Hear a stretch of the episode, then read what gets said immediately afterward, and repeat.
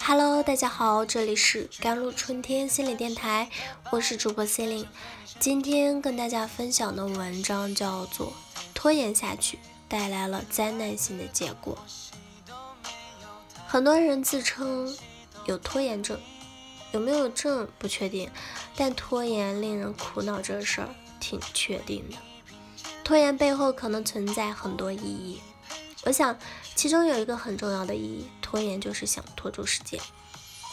时间是一个相对的存在，每一种生物对时间的感知力可能都有所不同。在地球上，人类是最聪明的，给时间定了义，定了标准。时间因生命不同而不同，更因感觉不同而不同。柯先生自称有拖延症。学生时代面对考试啊，要到最后一刻才突击复习，论文拖到最后一周才完成。工作后，越是面对重要的工作任务，他就越拖，这让他有一种强烈的挤压感。他无数次想改变这个恶习，为了改变，他花了不少钱去上时间管理课、效率技能课等等。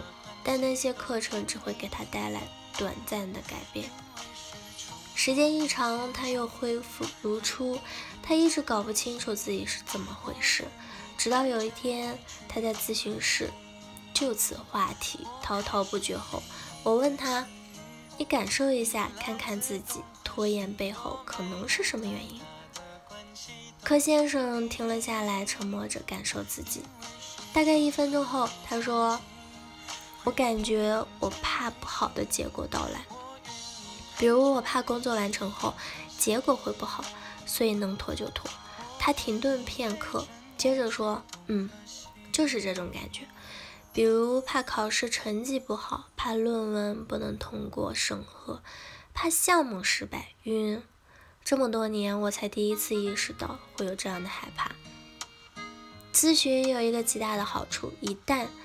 咨询访关系建立好，一旦工作联盟稳固，来访者在咨询期间会比以往，比在咨询室以外的空间有更敏锐的感受力，会更容易与自己的潜意识建立链接。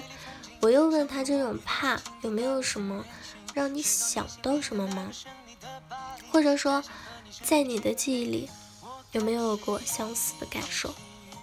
柯先生停顿了一下，微微张开嘴，脸上现出疑惑又悲伤的神情。他说：“我想到我自己六七岁的时候，妈妈出差的那几天，他不小心看到爸爸身边躺着别的女人，然后好几天他都不知道要不要告诉妈妈。不告诉他妈妈，他觉得对不起他妈妈；告诉他吧，他又怕爸爸生他的气。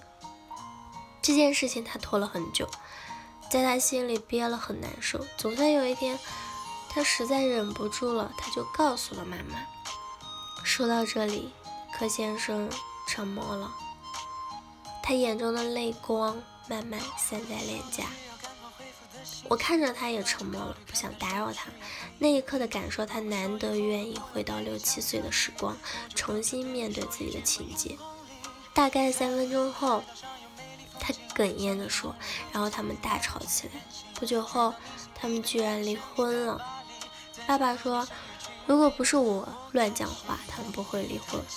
我如果可以永远拖下去，不去告诉妈妈，那么他们那时候不会离婚。我无无数次的恼悔，无数次希望时间可以回到过去，那样我就不会讲出秘密。一个六七岁的孩子要在心里藏这么大一个秘密，要面对是对妈妈忠诚还是对爸爸忠诚的两难的选择。在柯先生的感受里，他因没能把做出选择坚持拖延下去，才带来了灾难性的结果。他认为自己要为爸爸妈妈的离婚负责任，他认为自己是有罪的。这种。灾难性结果的体验让柯先生不断想去回避结果。如果可以一直拖住时间，在感受上，可以让结果来的慢一点，最好永远不要来。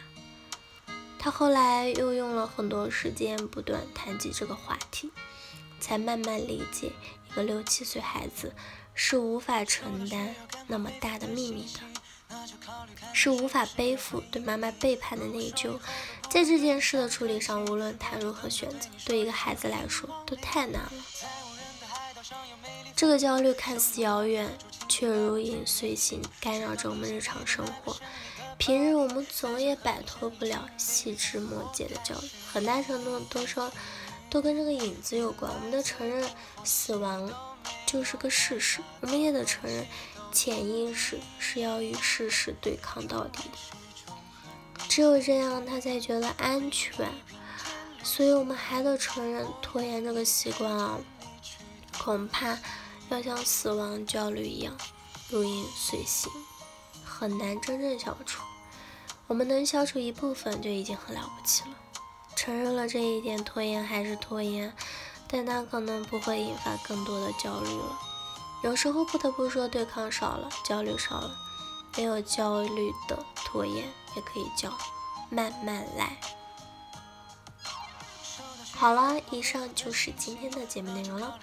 咨询请在微信公众号 jlcd 幺零零幺，或者添加我的手机微信号幺三八二二七幺八九九五，我是 c e l i n e 我们下期节目再见。